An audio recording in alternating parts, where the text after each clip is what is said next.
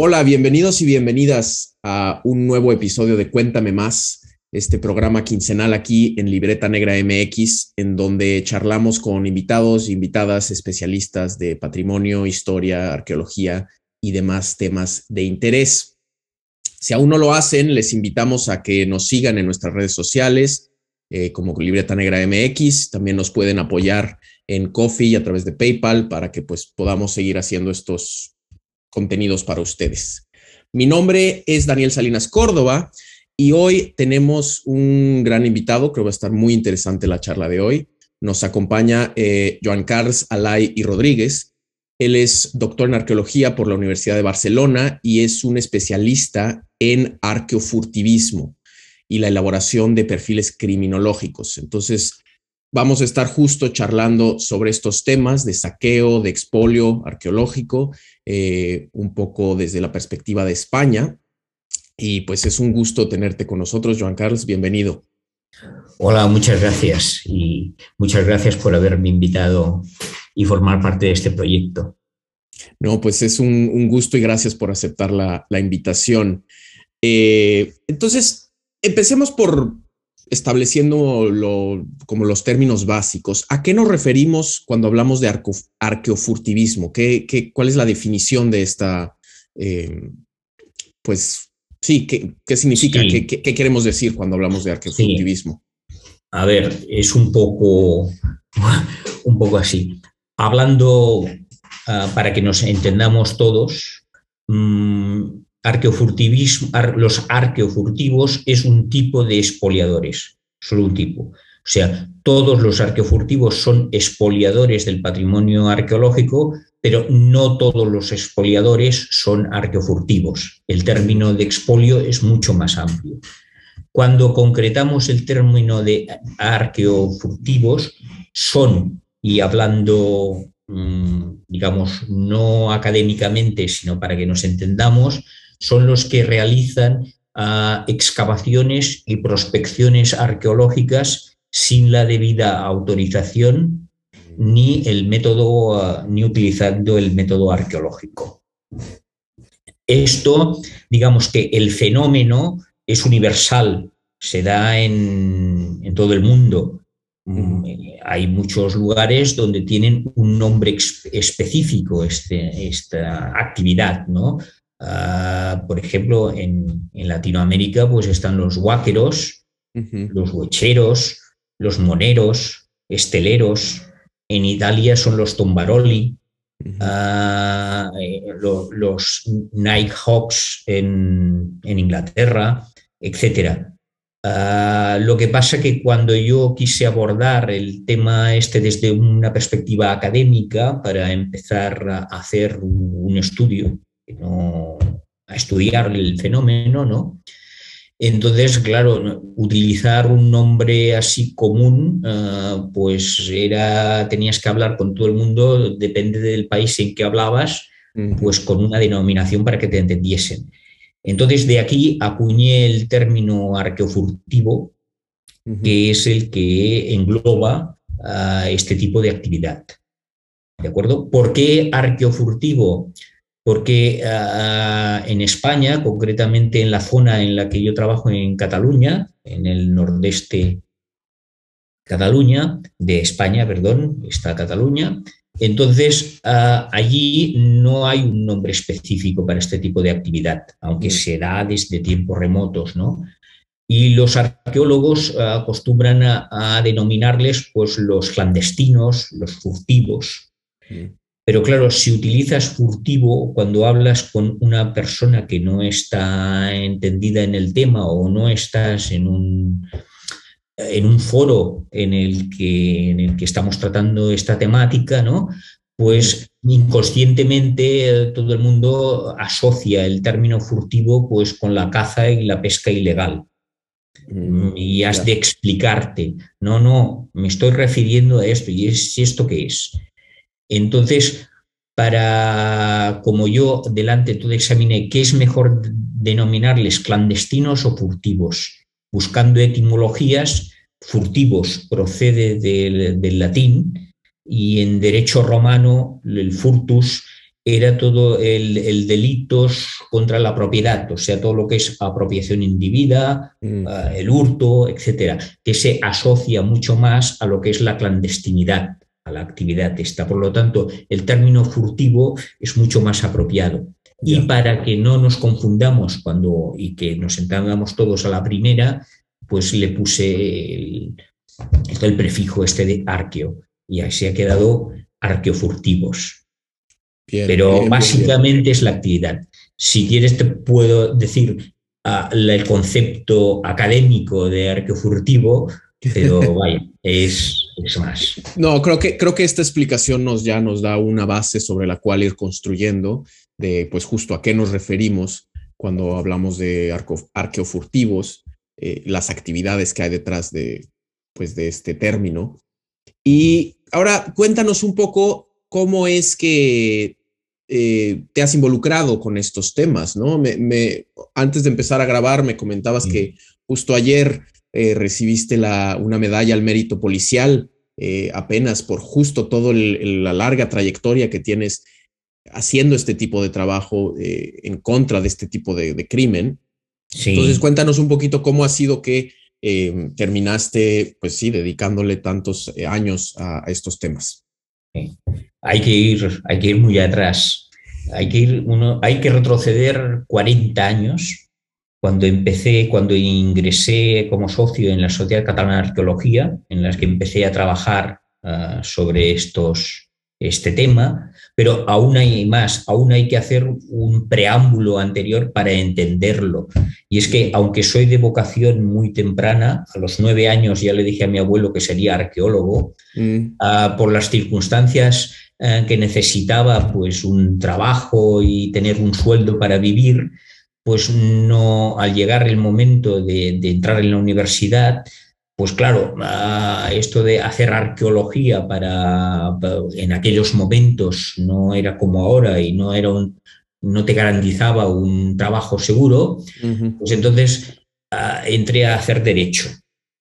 Y estando haciendo derecho, en tercero de derecho, ya casi terminando la carrera, es cuando mm, eh, ingresé en la Sociedad Catalana de Arqueología, ya en los años 80.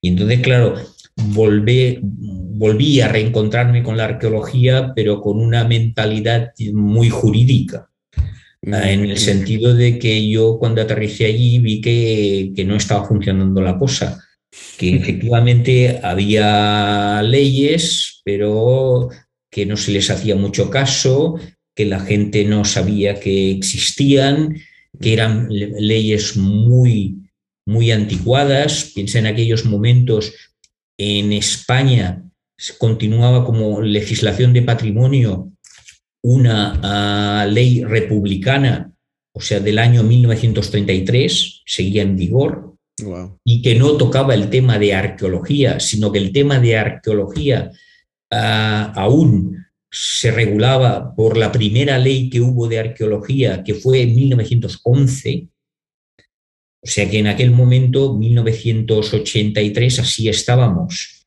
Por lo tanto, ah, las leyes estas tenían una multitud de decretos que las modificaban, las actualizaban, etcétera, tanto que, que, nadie entendía cómo realmente se había de aplicar aquello. ¿Qué provocaba? Pues que provocaba una inaplicación general. Ah, claro, se pusieron las pilas en ello ¿no? y salió, que aún está vigente, la actual ley de patrimonio que hay en España, que es en 1985. Mm.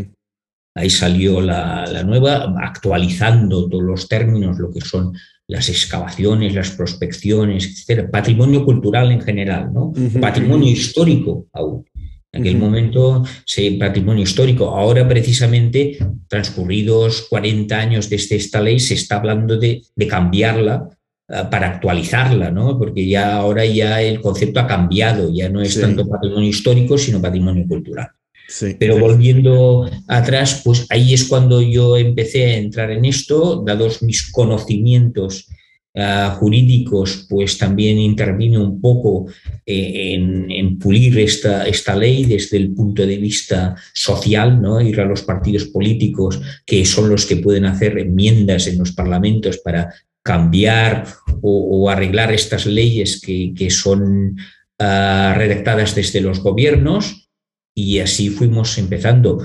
En 1993 entró en vigor la, ley autonómica catalana sobre patrimonio ah, y así. En 1995 entró en vigor un nuevo código penal en el que entraban ya ese tipo de delitos, que es otra cosa que estaba pendiente. Cuando salió, ah, y te estoy hablando de España, se hizo la constitución pasado, nosotros ya sabéis que tuvimos un periodo, el, franquismo, ¿no? Ah, que estuvieron pues tal, cuando terminó y se quiso democratizar, pues ah, todo, eh, se hizo una nueva constitución y en esta nueva constitución se puso, ya que la situación estaba tan mal en aquel momento, que ah, los delitos contra el patrimonio, bueno, los daños contra el patrimonio histórico, pues debían ser sancionados por el derecho penal. Se, impuso, hay un artículo en la Constitución que lo dice, pero este código penal no llegó hasta 1995 y aún de una manera muy, muy superficial. ¿no? Y bueno, y desde entonces yo entré, eh, ya me puse en contacto, una de las cosas nuevas que tenía, tuvo la nueva ley de 1985 es que debían formarse unidades específicas de la policía para perseguir este tipo de delitos. Ah, aquí se crearon pues, una brigada de, patrimonio histórico de la Policía Nacional, una, una brigada de patrimonio histórico de la Guardia Civil. Luego también la Guardia Civil sacó una unidad específica para ah, temas medioambientales y también de patrimonio, que es el SEPRONA, he hecho mucho de esto, y luego las distintas autonomías, pues algunas han sacado unidades especiales y la de en Cataluña concretamente, que tenemos los Mossos de Escuadra, pues sacaron una unidad especial, la Brigada de Patrimonio Histórico, en septiembre de 1986. Y ya me puse entonces en contacto con ellos y desde entonces eh, he estado colaborando, culminando, como bien dice, ayer aunque sea de un modo así, ah, no ha terminado el trabajo, no se crean que por, este mérito pues termino aquí, sino que impulsa a hacer más. Ya. Ya, ya, ya. pues, pues no sé, son muchas cosas y me podría estar aquí hablando, claro, resumir 40 años en, en nada Sí, no, es, es, una carrera, pues sí, muy, muy larga definitivamente, de, una gran trayectoria justo atendiendo estos problemas. Y eh, sirvió muy bien también esto como para darnos una idea de cómo está la cuestión, pues, ilegal eh, y, judicial respecto a estos crímenes. Pero no sé si nos puedes contar un poco de actualmente, en los últimos años recientes, cómo, cómo está la situación, en, tanto en Cataluña como en España respecto justo al, expolio, el saqueo de bienes arqueológicos, eh, ¿qué, es lo que se saquea, eh, cómo, qué tan frecuente es, ha disminuido, ha aumentado. Eh, no sé si puedes darnos un ah, panorama. A ver, esta, esta pregunta es, es, más complicada de lo que parece. Ah, o sea, si lo decimos bien y claramente y sin tal, no sé, nadie te la puede responder. No se puede responder simplemente porque hay lo que en criminología se llama la cifra negra. Me explico. Ah, en criminología, cifra negra quiere decir que son aquellos delitos que realmente se producen, pero que al no haber sido denunciados o que las autoridades competentes no tienen conocimiento de los mismos, no aparecen luego en las estadísticas. Mm. Por lo tanto, Ah, en cuanto te dicen que de estos delitos hay tantos o ha crecido la delincuencia eh, en, este, eh, en esta tipología o ha decrecido, pues claro, como no está en estadística, no aparece. Mm. por lo tanto, sencillamente te puede decir, no, delitos contra el patrimonio arqueológico no hay. Pero no es que no haya, es que no se han denunciado o no se han tenido en mm. cuenta o no se están documentando. Claro. Y esto es lo que ocurre. Hay mucha y todavía hay mucha cifra negra. Ah, cada vez hay menos. Por lo tanto, ¿eso qué quiere decir? Que si miramos las estadísticas, las últimas que, que se pueden publicar, porque luego, luego ya, ya, ya, verás que no es tan fácil, sí. ah, veremos que los delitos crecen, pero no es que, que, que, haya más, yo diría, sino que cada vez al haber más conciencia y al haber más, uh, digamos, que podamos hacer más contra estos delitos y se documentan más, nos estamos acercando más a la realidad. Claro. No es que haya crecido, sino que realmente, uh, uh, pues bueno, yo diría que el crecimiento no ha sido espectacular, sino más bien el contrario. Y él, pero claro, es esto, y, y lo hay.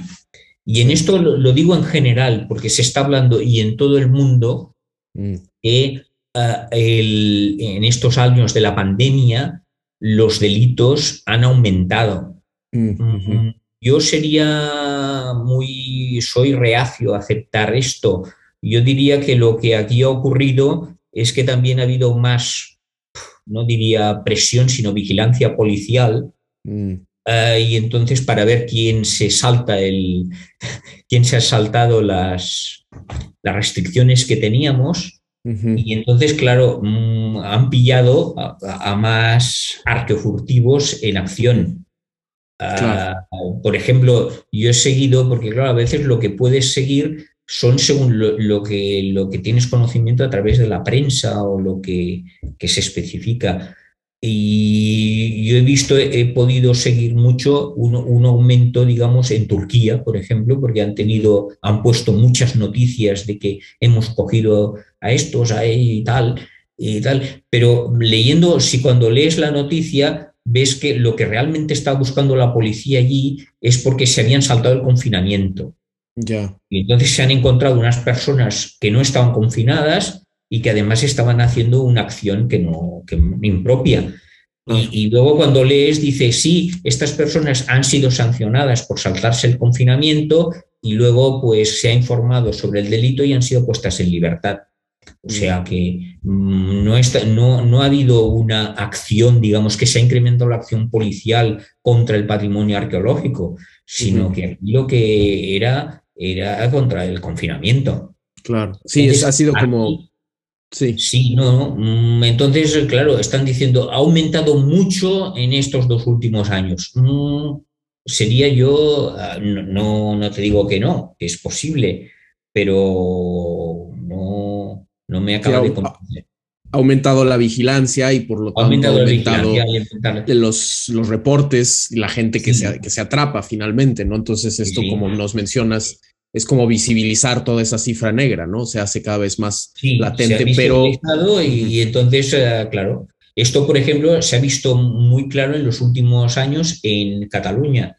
En mm. Cataluña, uh, claro, estaban actuando lo que son la, las, las, policías uh, estatales, ¿no? Mm. Policía Nacional, Guardia Civil, con el SEPRONA, todo esto. Luego, cuando vino la Mm, los Mossos de Escuadra, ¿no? con su unidad específica, pues claro, parece que ahí había, había muchos delitos de estos, pero claro, es porque ellos empezaban a trabajar en esto y empezaba, como tú muy bien has dicho, a visibilizar esto, uh -huh. tal. Aparte, hay un trabajo constante de educación y concienciación social que uh -huh. se va dando sus frutos. Por lo tanto, cada vez la gente en general va teniendo más mmm, conciencia de que esto es un delito, que es denunciable, que tal, y hay más denuncias, por lo tanto entra más en las estadísticas, se va resolviendo. Y en Cataluña, como decía, además,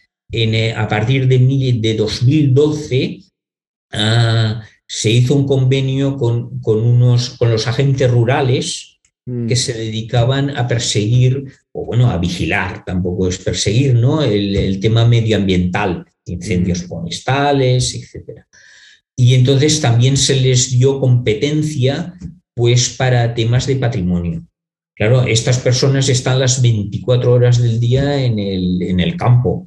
Y, y, prácticamente ahí trabajan ahí, hacen sus patrullas y, y tal, y tienen una visión del territorio mucho más amplia de, otras unidades policiales, ¿no?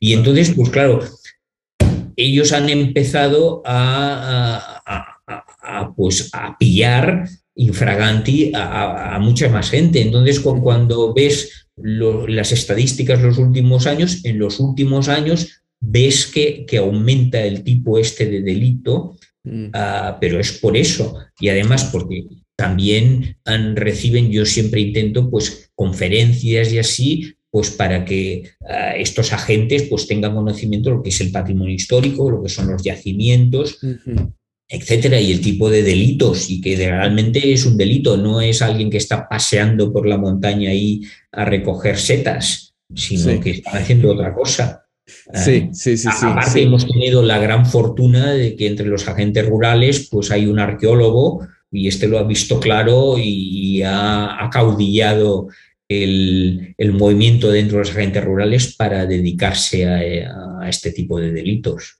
Sí, sí, y esto muestra cómo es tan importante tener justo cuerpos especializados de, las fuerzas civiles, del orden civil, que, atiendan específicamente este tipo de, crímenes, ¿no? Que algo que acá en Europa es bastante más común que en otros lugares del mundo, ¿no? En, México ahorita ha habido la, la, mm, pues, discusión, el año pasado se anunció de que dentro de la Guardia Nacional se iba a crear un cuerpo justo especializado para crímenes relacionados con el patrimonio, eh, y recuperar piezas del extranjero y todo esto que el gobierno mexicano actualmente ha estado muy involucrado, pero todavía no ha dado frutos, había un antecedente anterior de hace unos años y, todavía no se logra eh, tener este cuerpo especializado, que hace una diferencia muy grande, ¿no? Como bien nos, nos, comentas. Y, cuidado porque tampoco es, eh, son unidades de patrimonio histórico o patrimonio cultural serían ahora. Ello te quiero decir que no es patrimonio arqueológico solo. Mm, ¿Y qué ocurre? Que cuando una unidad de este tipo ah, empieza, ah, claro, hay unos delitos que, digamos, tienen un impacto social más... Mm, eh, tiene un impacto, digamos, económico, social mm. más importante que no el arqueológico. Digamos, desde el punto de vista de un ministerio o un gobierno que que hace funcionar una unidad de este tipo, entonces considera más graves o más llamativos ah, delitos pues, contra las galerías de arte, falsificaciones, falsificaciones, incluso se han dedicado a la falsificación de marcas deportivas. Mm. Ah, entonces, claro, tú encuentras que, que, pensabas a lo mejor o tenías la mentalidad de que la unidad de patrimonio se dedicaría pues, a temas de los tuyos, y entonces resulta que no tienen tiempo, porque el tema de las galerías, el tema de las subastas, el tema de, robos de obras de arte en museos, en colecciones privadas y todo eso, pues eh, suelen tener, digamos, desde el punto de vista político, quizá más prioridad. Entonces, además son unidades pequeñas, son unidades de investigación eh, que se fundamentan también en el trabajo de, campo que hacen otras unidades, pues que se dedican a todo tipo de delitos y a los que le piden ayuda o colaboración para un tipo de delitos, pero les dicen, oye, sí, ya te voy a ayudar, pero antes debo de tener ahí que tengo ahí un asesino que, me, que lo voy persiguiendo. Cuando termino con eso me dedico a lo tuyo. y hagamos Mm, estamos hablando de, cuando empezó la brigada, la unidad eh, en Cataluña, eran dos personas. Ya, ya, ya, Lo que pasa que como yo vi mucho la tabarra, entonces, pues estuve ahí que, estuvieron muy dedicados y hicieron mucho. Además, eh, pues eso. Sí, sí, sí, sí, es de nuevo lo que mencionabas de cómo visibilizar que es realmente un problema, ¿no? Y todos los daños pues que hacen ah. estas, estas pérdidas, estos robos a, sitios, eh, yacimientos arqueológicos, ¿no? Aparte, esto es lo primero. O sea, tú ya tienes, digamos, hemos estado hablando de unidades, que existe un tipo de delito, que lo tenemos tipificado, eso es importante, que haya un delito tipificado de este tipo en Código Penal y también desde el ámbito ah, administrativo, que aquí también se podría hablar mucho, administrativo o penal, ¿no?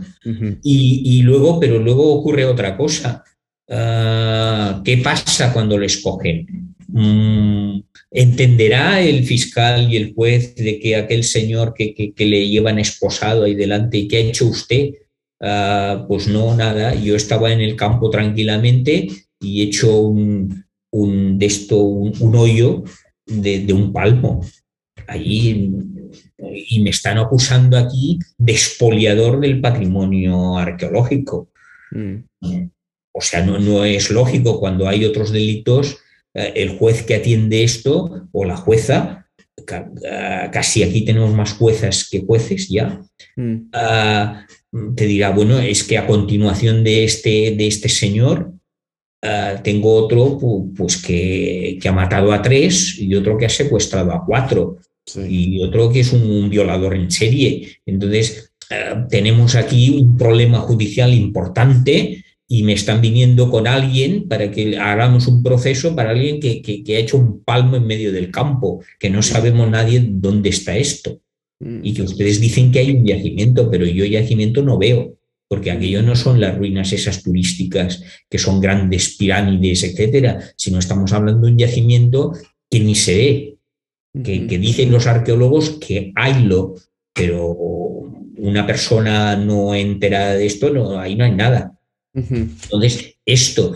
Y luego, si conseguimos que avance en el proceso, luego nos vamos a encontrar a ver si se han recogido y recolectado, se han identificado y recolectado los indicios ah, correctamente, pues para que el proceso pues siga o, o, llegue en un momento en la defensa, pues que hay suficientes indicios como para que esta persona realmente ha hecho lo que dicen ustedes que ha hecho. Mm. Y si no se han recogido bien los indicios, pues esto queda archivado, desestimado.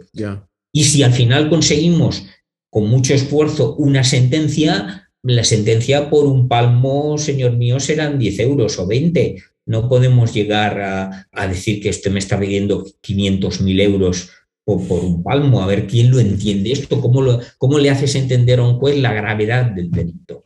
y en eso es precisamente en lo, en lo que vamos trabajando. En primero, yo he hecho, mm, porque lo primero que le van a pedir a un arqueólogo cuando hay una denuncia de este tipo es que valore económicamente el daño producido. Y entonces el arqueólogo va a decirte, o bueno, y tú lo, lo sabrás muy bien, Ah, que, que, vale, pero que esto es un valor incalculable, que es patrimonio, que es historia, etcétera, etcétera. Y el juez le dice, oiga, pero yo necesito que usted me diga una cantidad. económicamente. los códigos actualmente, los códigos penales funcionan desde una perspectiva económica y es todo el código, no esto, sino porque yo cuando, y ahora me pongo en la parte del juez, cuando yo tenga que ah, sancionar aquí, ah, pues claro, tendré que sancionar por, responsabilidad civil y esto es un, monto económico. Ah, tal. Y también, incluso si es desde el punto de vista administrativo, que es una sanción no, no de privación de libertad, sino una, privación, una sanción económica, pues claro, yo para decir el valor económico que le he de imponer a estos señores o señor o tal, pues he de saber qué daño han producido en dinero. A mí no me diga que ha maltratado un yacimiento y esto qué vale.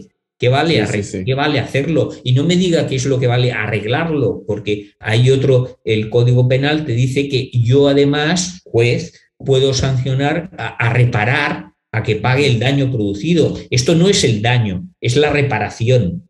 Por lo tanto, usted me ha de dar un valor del daño y de los bienes. Y aquí está. Y por eso yo he tenido trabajo desde hace años y lo tengo al fin un, método de valoración económica de este tipo de daños en el que se tenga en cuenta, ah, porque generalmente lo que se ha hecho es hacer la valoración material en el sentido de que es qué es lo que costaría, cuál sería el costo de una intervención arqueológica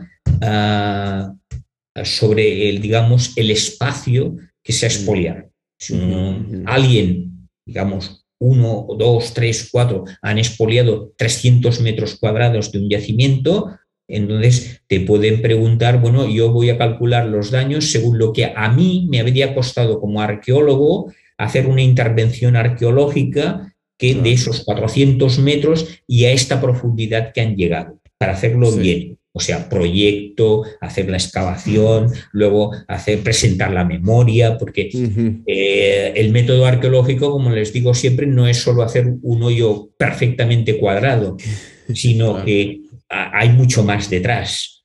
Sí, pues todo eso. Pero claro, si yo le digo, le presento la factura, a mí me habría costado esto. Y aquí falta algo. Esto es el valor material, entendería. Pero claro, aquí se ha perdido mucho más. Hay una serie de valores, valor antigüedad, eh, valor eh, social, valor jurídico, valor eh, simbólico, valor, muchos valores puedes tener aquí que se han perdido en el aire y que no, es, no, no, no se ajustan. A mí una excavación arqueológica o una intervención de una pequeña zona puede costar, me lo invento, es para entenderlo todo, 10 euros.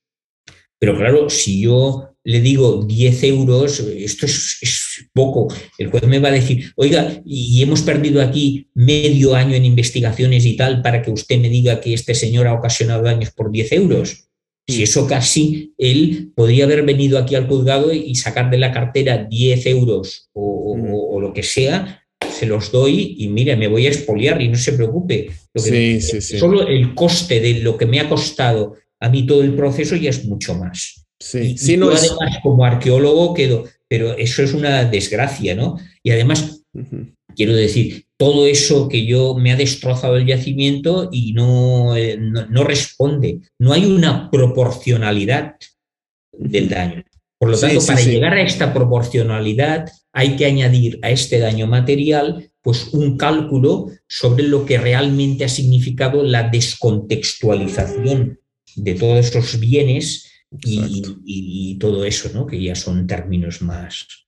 Sí, sí, pero son todas estas otras pérdidas más allá de lo, de lo económico, como, como mencionabas, que están pero mucho lo que rige.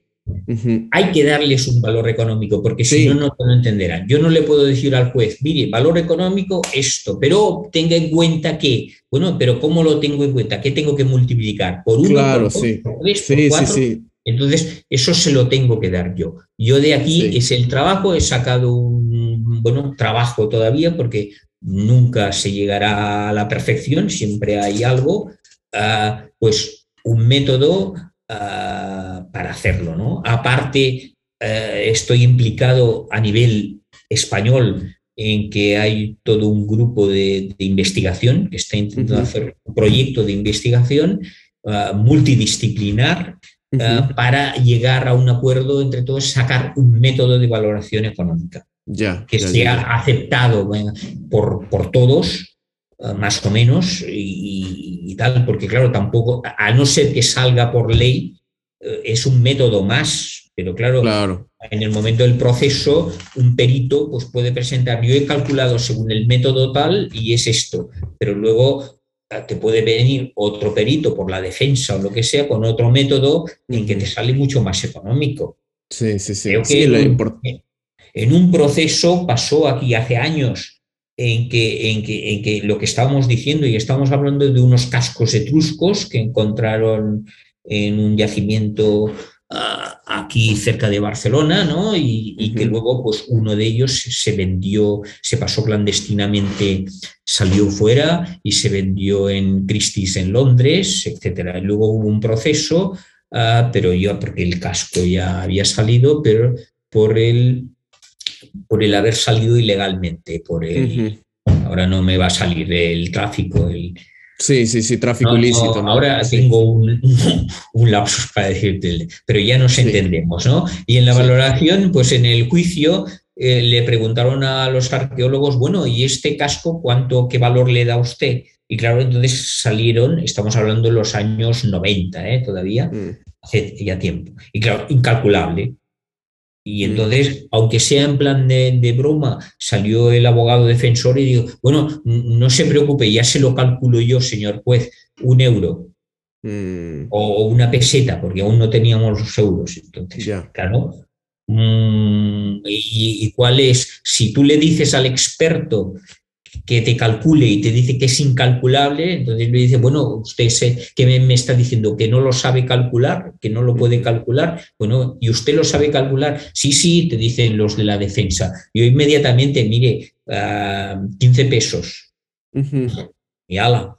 Y ya sí, sí, sí, sí, por eso es tan importante justo tener estas herramientas que han estado desarrollando. Hemos de tener, sí, hemos de tener y además argumentadas, no, no porque sean oraculares, que también puede ocurrir, puede ocurrir que yo en vez de esto, el arqueólogo es tan válido que yo en un, en un proceso le diga al juez que esto vale, es incalculable, como que le diga que vale 200 millones porque me, le, le, explicar por qué vale 200 millones. Claro, sí, tiene que tener su razón de ser, ¿no? Cuenta, hay que tener el argumento y sumarlo y que me salga un cálculo, me, 203 euros o, qué.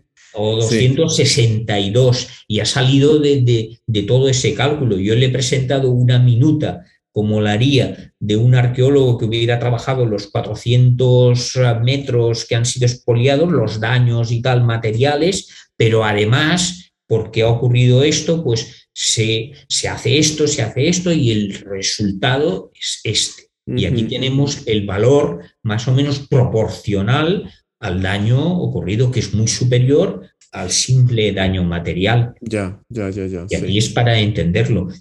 Bien. Y no termina allí, termina, esto es la valoración que le van a pedir al arqueólogo, pero luego al policía le van a pedir que los indicios, porque aquí eh, cuando salió la ley, antes de la ley en España, ley de 1985 en que se declaró dominio público todo lo que son bienes arqueológicos, anteriormente no lo era. Era, si no decía en contra nada la autorización, era propiedad del que lo hallaba. Por lo tanto, ah, cuando llevas a alguien delante del juez con bienes arqueológicos que le has encontrado en casa en un registro, lo primero que te van a decir es que debes demostrar que estos bienes han sido sustraídos después de 1985, porque si lo han sido antes, ah, pues pueden ser perfectamente propiedad de, este señor. Sí, que no, es retractiva la ley, ¿no? Sí, entonces, claro, Ah, hay que demostrarlo y hay que demostrarlo. Por lo tanto, hay que hacer, hay que hacer un poco, ah, supongo que también habéis tenido las series estas americanas, el CSI, ¿no? la escena del crimen, pues igual en todos hay que recoger los indicios y tenerlos documentados con su cadena de custodia desde el momento en que del lugar de los hechos hasta que llega a los tribunales para que se realmente, pues, que ha ocurrido aquello y, esto ha sido. Y aquí también he desarrollado también todo un protocolo de cómo hacerlo ah, y, así vamos.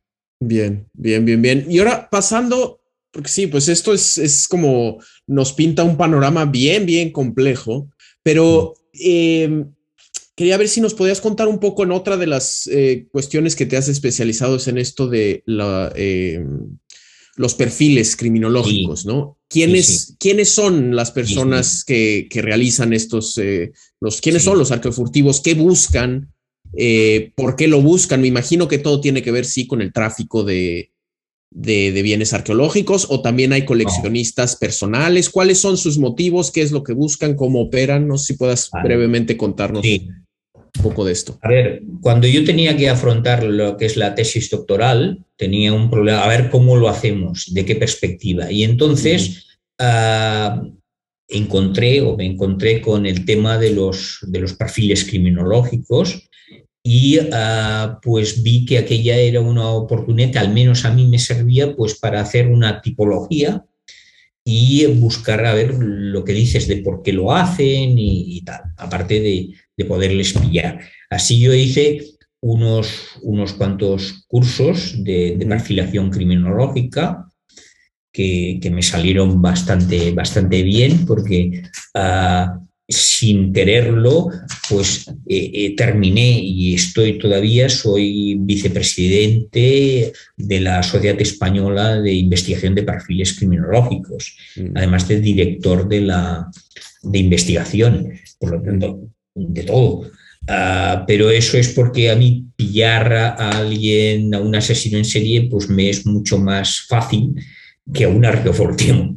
Es más complicado. Mm. Hay muchos menos estudios que en el otro, ¿no? Y entonces, pues al hacerlo. Pero yo todos esos estudios los hice pues para encontrar, mm, a ver cómo solucionábamos esto en los arqueofurtivos. De ahí saqué una realmente, como dices, una tipología mm. Y una tipología, había ya tipologías anteriores que empezaban a hacer sobre todo los cuerpos policiales desde los años 90, pero eran tipologías en las que mezclaban distintos conceptos mm. y yo lo que quería es simplificarlo lo máximo posible para que todo el mundo me pudiera entender. Pudiéramos entender todos. Yo lo que pretendía o lo que pretendo con esa tipología es que esa tipología, una de las características que tiene es que es universal. O sea, sirve para todos. Sirve para nosotros aquí en, Cataluña, sirve para España y sirve también, yo creo que para Latinoamérica perfectamente. ¿Vale? Entonces, la, tipología esta de la que ahora enseguida te digo, eh, lo que pretende es un único parámetro diferenciador, que lo vamos a ver, los grandes tipos, una que sea universal, que sea para todos y sea diacrónica, en el sentido de que ahí yo incluyo, o vamos incluyendo todos los subtipos y subcategorías que vamos detectando. Claro. Que puede ser que actualmente sean funcionales, pero que, ah, o, que no lo sean, pero que en los años 60 lo fueron, del siglo pasado. Y pueda que haya tipos o subtipos que van a empezar a funcionar ahora con el Internet y tal, que están funcionando y que no existían hace 10 años. Ya, ya, ya, ya. Yo toda, digamos que la tipología esta lo que pretende es que vamos cogiendo, porque es una tipología hecha desde la perspectiva académica, mm. para estudiar el fenómeno, la actividad del arqueofurtivismo. No es, eh, digamos, para, para otro. Sí, sí, sí. Entonces. ¿En qué consiste entonces? ¿En qué consiste? Un único parámetro, que el único parámetro, y muy fácil, es si van, la motivación es un lucro económico inmediato o no. Cuando digo inmediato, quiero decir, cuando el Señor, y, digo Señor para que nadie se ofenda, porque ah, estadísticamente los arqueofurtivos, el 99% son hombres. Mm.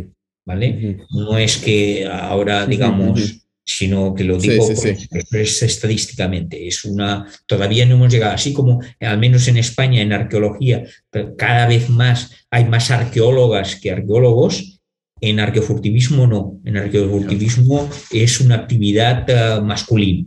Sí, todavía. Y esperemos que no, no, se animen las chicas. Entonces, eh, ¿qué es? Este señor cuando va a expoliar, lo hace para ir a buscar un objeto en el que piensa sacar un lucro económico inmediato, o sea, va a traficar con este objeto inmediatamente, lo va a hacer para eso o no, o tiene otras motivaciones. Esta es la gran diferenciación. El, el que va a hacerlo es lo que yo denomino traficantes. Mm. Y el que no, el que va por otros motivos, es el buscador. Teniendo este parámetro básico, vamos, entonces entramos y hay unos subtipos. Entonces, en el, tipo de los buscadores, los que no tienen un lucro, los que no buscan un lucro inmediato, inmediato o ni lo buscan, son lo que yo ah, he definido como personalistas. Los personalistas, que cada vez hay menos aquí, pero que había muchos eh, en los años 70, 80 del siglo pasado en, Cataluña funcionando, eran personas que, podemos decir, y entre comillas, aficionados a la arqueología, eh, totalmente que no están, eh, no son arqueólogos, ni pretenden serlo, sino que han visto una película, a lo mejor Indiana Jones o, algo así, y entonces ah, se encuentra en un buen día en que hay eh, acerca de su casa o donde sea, aparecen unos restos y eso puede ser una civilización perdida, ¿no? Y entonces yo me pongo allí a, excavar, a remover la tierra y, a encontrar esto. Y claro, me, empiezan a salir a lo mejor unos muros, me empieza a salir una cerámica y me puedo pasar ahí años. Y yo totalmente fuera del ámbito arqueológico y así, por mi parte, y comprando libros y así, voy haciendo de arqueólogo en aquel sitio, ¿no? Y me gusta, pues, como afición, ah, en, eh, todo ese, ese todo, ¿no? no es simplemente el encontrar o no el encontrar, sino el investigar qué puede haber allí, eh, eh, el ir, el hacerse la excursión hasta allí, el, el, aire libre, o sea, toda una serie de cosas, la emoción en cuanto se descubre, el descubrimiento, pero yo no busco ni jamás en la vida ah, voy a vender esto, me lo voy, lo voy a tener ahí ah, en mi casa guardado, limpiado, lo voy a restaurar,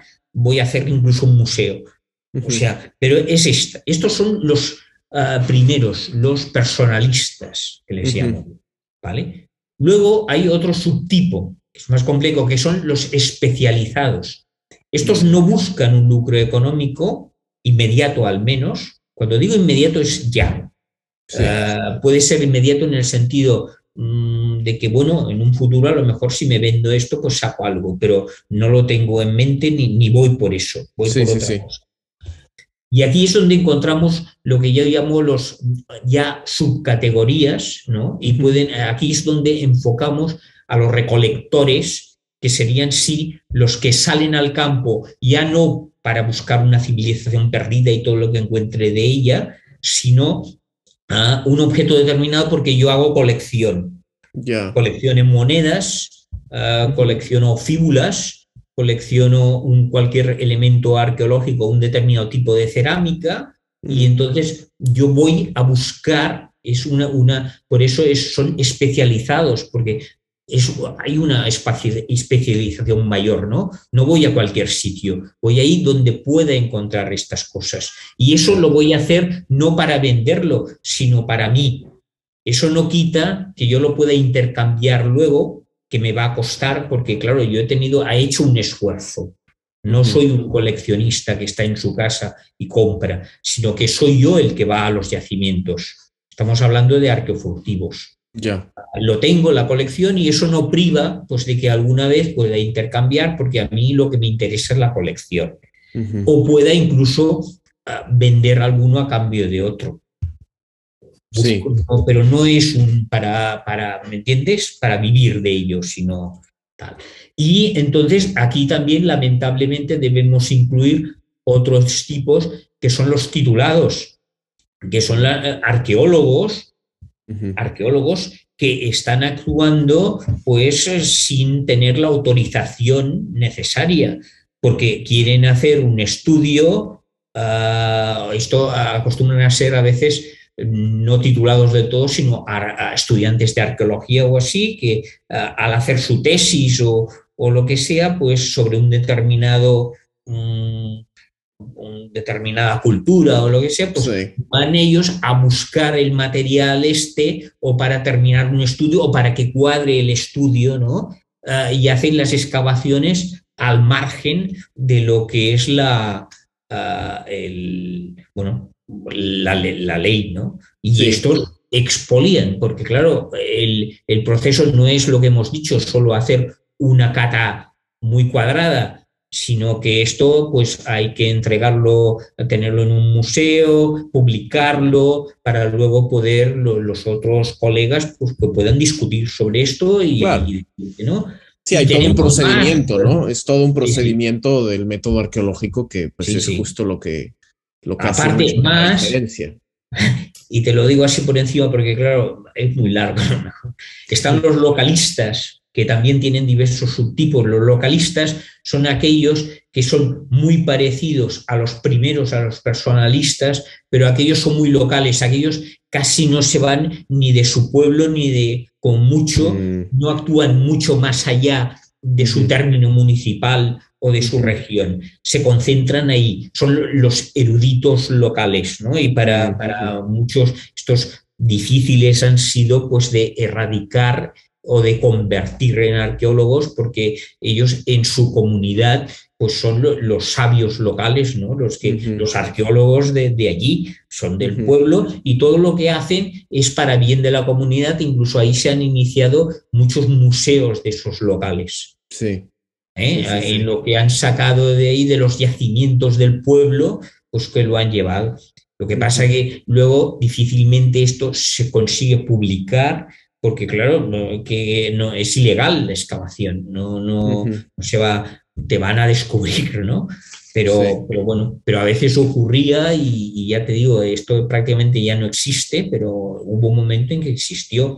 Y luego también hay que tener en cuenta los, los casuales, que son más complicados esos de encontrar, que son los que lo, solo actúan una vez es aquella persona que no tiene ninguna intención ni nada, que va al campo y de repente se encuentra un, resto arqueológico, ¿no? Claro, que sucede, sí, sí, sí. Sí, y en vez de decir un hallazgo casual, avisar a las autoridades o, no hacer nada, pues entonces lo que empieza a ver qué es eso. Mm. Y entonces empieza a remover saca la, pieza y, para ellos aquello es el gran descubrimiento que han tenido.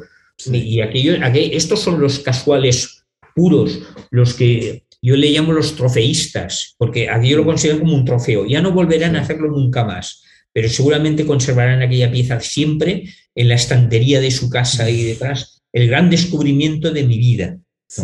Pero luego este el riesgo que tienen estas personas es que a lo mejor les pica aquí el gusanillo y se pasan a otra categoría, ¿no? Ya se vuelven. Ya se pasarían a otra categoría. En estos que hemos expuesto, muy en general y así, son las tipologías que son los que no buscan un, un beneficio económico inmediato, sino que ah, es eso, lo hacen por, por afición, por colección, etc. ¿Vale?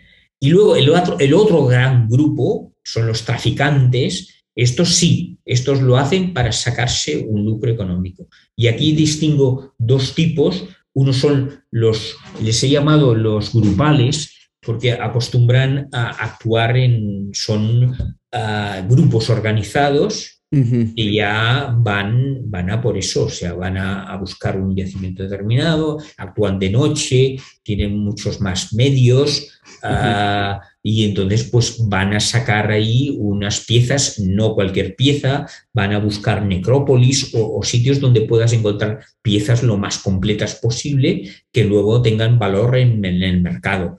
Incluso dentro del mismo grupo, pues hay gente que se dedica ya a contactar con los mediadores o con lo quien sea, pues para ir sacando. Y luego hay otro, otro grupo que son eh, los autosuficientes, que esto hacen lo mismo, pero que lo, hacen por su cuenta. Son ellos solos, yo estoy solo.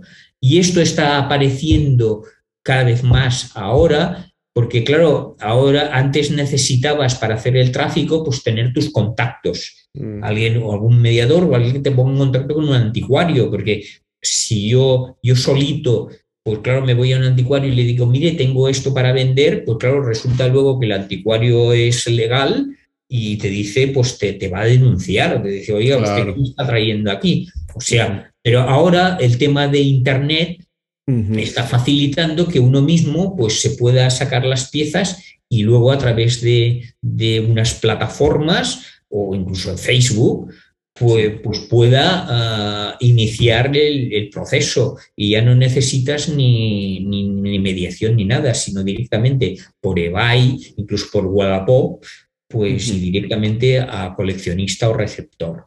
Sí, sí, sí, sí, que es justo algo que yo, bueno, recientemente estuve también investigando, eh, que, como sucede en México también, que hay todos estos grupos en Facebook donde sí, son de compraventa de piezas arqueológicas eh, prehispánicas, obviamente en el caso mexicano.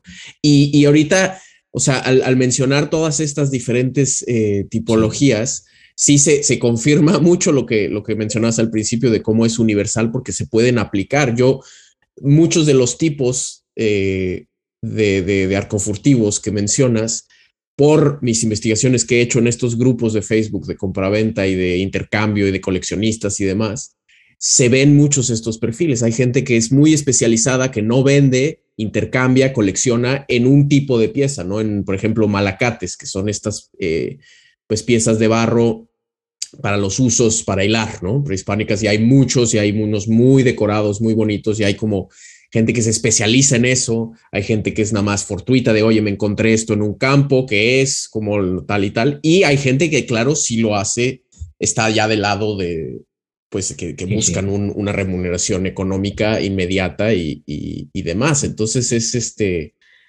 Sí. pues eh, muy útil, como mencionas en este sentido, de que es universal poder clasificarlos eh, así. Em, y, además, aparte, esto es porque esto es solo la introducción, estos son los, los tipos, pero luego a cada tipo de estos va asociado un determinado perfil. Mm. Un determinado perfil de que no, no, no todos tienen el mismo rango de edad, no todos tienen el mismo rango de, de educación y no todos actúan en el, yacimiento del mismo modo. Tanto es así que ahora casi solo con llegar a un yacimiento que está expoliado, mm, casi te podría yo adelantar ya, solo con verlo, qué tipo de arqueo furtivo es el que ha actuado allí. Y como cada, cada, cada uno de estos tipos, subtipos y así va vinculado a una determinada una determinada perfilación, o sea, eso quiere decir unas usa unas determinadas herramientas, usan unos determinados aparatos que otros no usan, no todos utilizan detectores de metales, hay muchos de esos que jamás ni se les pasa por la cabeza un detector de metales. Mm. Hablamos de los personalistas, por ejemplo, los localistas, pero en cambio los especializados que van a buscar monedas o una determinada, entonces eso sí que los necesitarán. Es básico. pero ya vas concretando hacia tal. No todo cuando se utiliza esos aparatos, el, los indicios que dejan en el yacimiento son distintos, porque las remociones, mm, lo, lo, sabrás probablemente tú, cuando alguien ha hecho una exploración con un detector de metales, pues acostumbra a hacer las extracciones a medida que va sonando el aparato y va haciendo pequeños hoyos. en cambio, un, un, buscador ah, personalista que se dedica a descubrir una supuesta civilización que hay allí, pues lo que te hará es una, gran cata que irá ampliando. No hará pequeños hoyos allí. Entonces, tú solo al llegar ya irás concretando hacia, hacia dónde, como estos van vinculando con los datos que vamos obteniendo, pues qué radio de acción tienen, porque se puede medir por perfilación ah, el perfil geográfico, o mm. sea, el, desde el lugar en que ha partido el, supuesto delincuente, aquí el arqueo furtivo, desde su domicilio o el lugar de donde ha salido al lugar donde va, pues hay una distancia kilométrica y esto se puede medir, o sea, la, gente tiene su radio, sus radios de acción, por lo tanto, tú ya puedes ir concretando según el tipo que ah, ah, lo vas a encontrar en esta zona, se ha ocurrido esto. Sí. Ah, vas a ver, pues esto, los indicios que vas sacando, un, un, arqueo furtivo personalista o localista, en cuanto encuentre un, muro, pues lo va incluso a, limpiar o a cuidar, no lo va a estropear, porque para ellos es un gran descubrimiento, mm. ¿vale? En cambio, un traficante no le va a importar cargarse el muro para ver si encuentra más cosas que le sean de utilidad, va a destrozar mucho más el yacimiento, mm. ¿vale?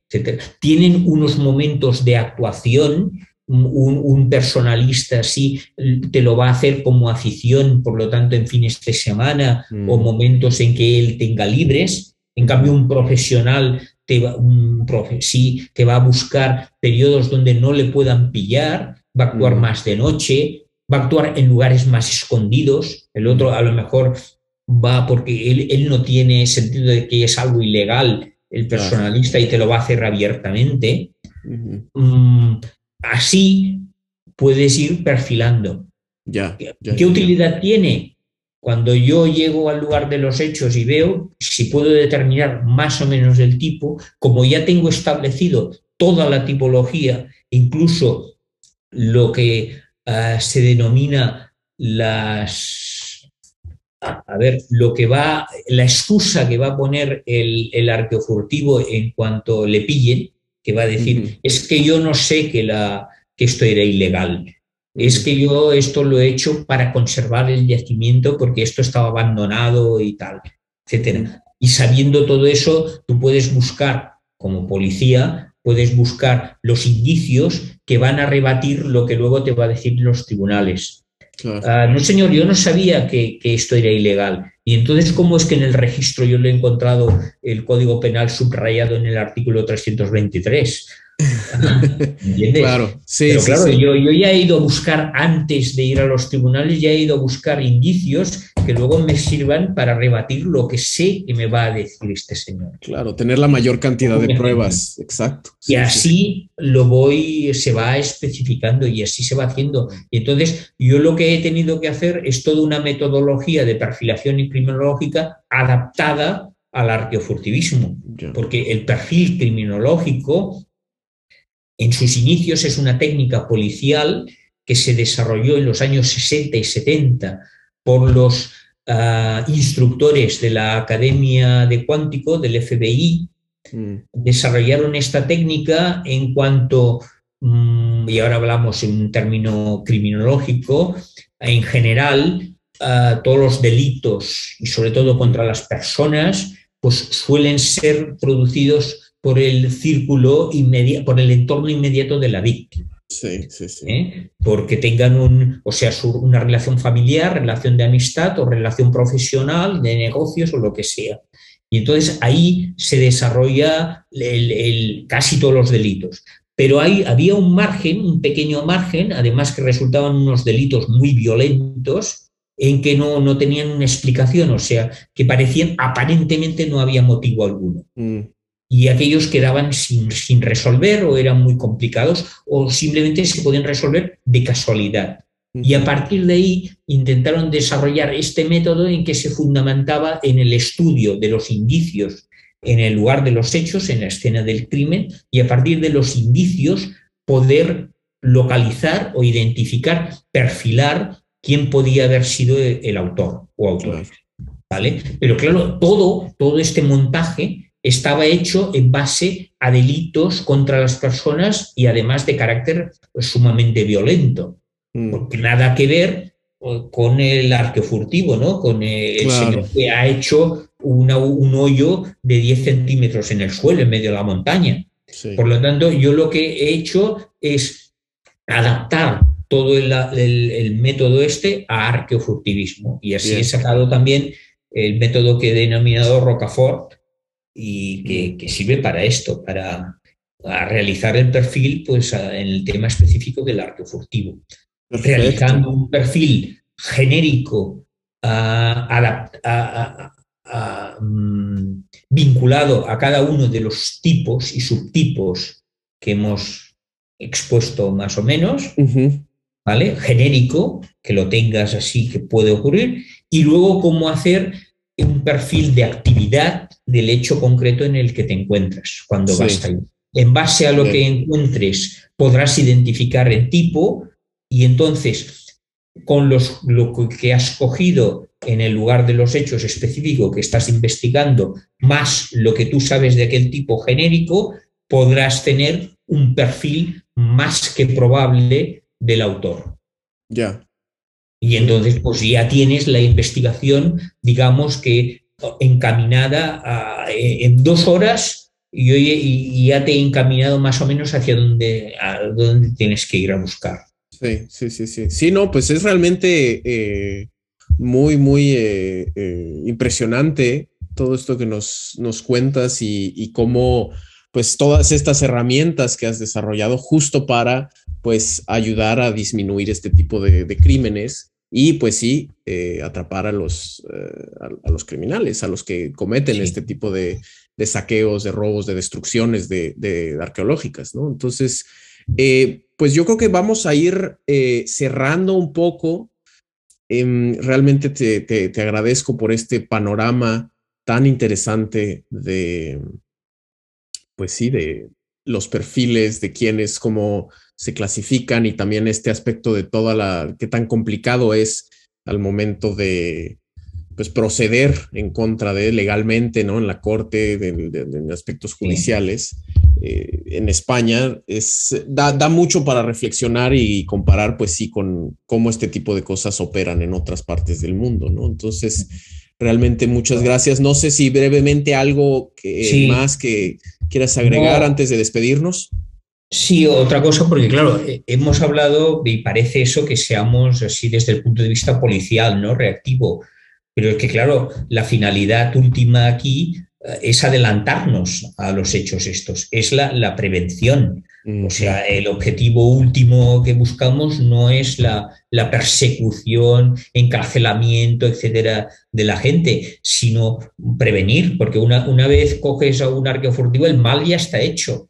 No nos han destrozado el yacimiento. Lo que esto sirve también es para adelantarnos si realmente conocemos los perfiles de y que hay estas personas y actúan así, si lo sabemos, podremos saber a qué tipos de yacimientos irán, cuándo irán, etcétera, y podemos adoptar las medidas pues para que esto no, no ocurra. Exacto. Aparte, los mismos medios que nos están sirviendo ah, desde el punto de vista criminalístico que no hemos tocado o muy levemente de los indicios que nos sirven para demostrar que realmente aquella pieza ha salido de aquel yacimiento, esto mismo nos va a ayudar también a las centenares de piezas que tenemos ahí en almacenes o que tenemos descontextualizadas o vendidas en el extranjero, nos servirán para demostrar que aquella pieza era de aquel yacimiento, por lo tanto, para recontextualizarla.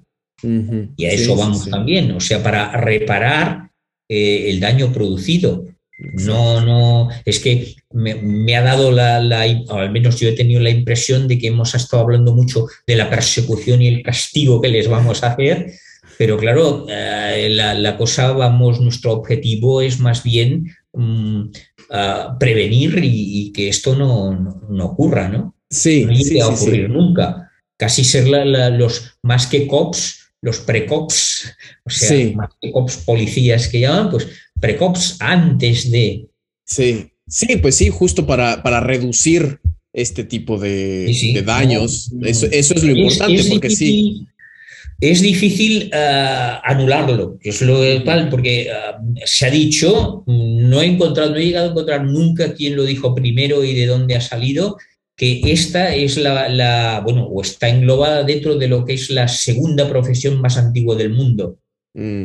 Por lo tanto, como es un hecho que ah, se viene produciendo desde siempre, pues es eh, prácticamente, pues todo, todos sabemos que no se puede robar y no se puede matar. Todo el mundo lo sabe. Y en cambio está ocurriendo cada día.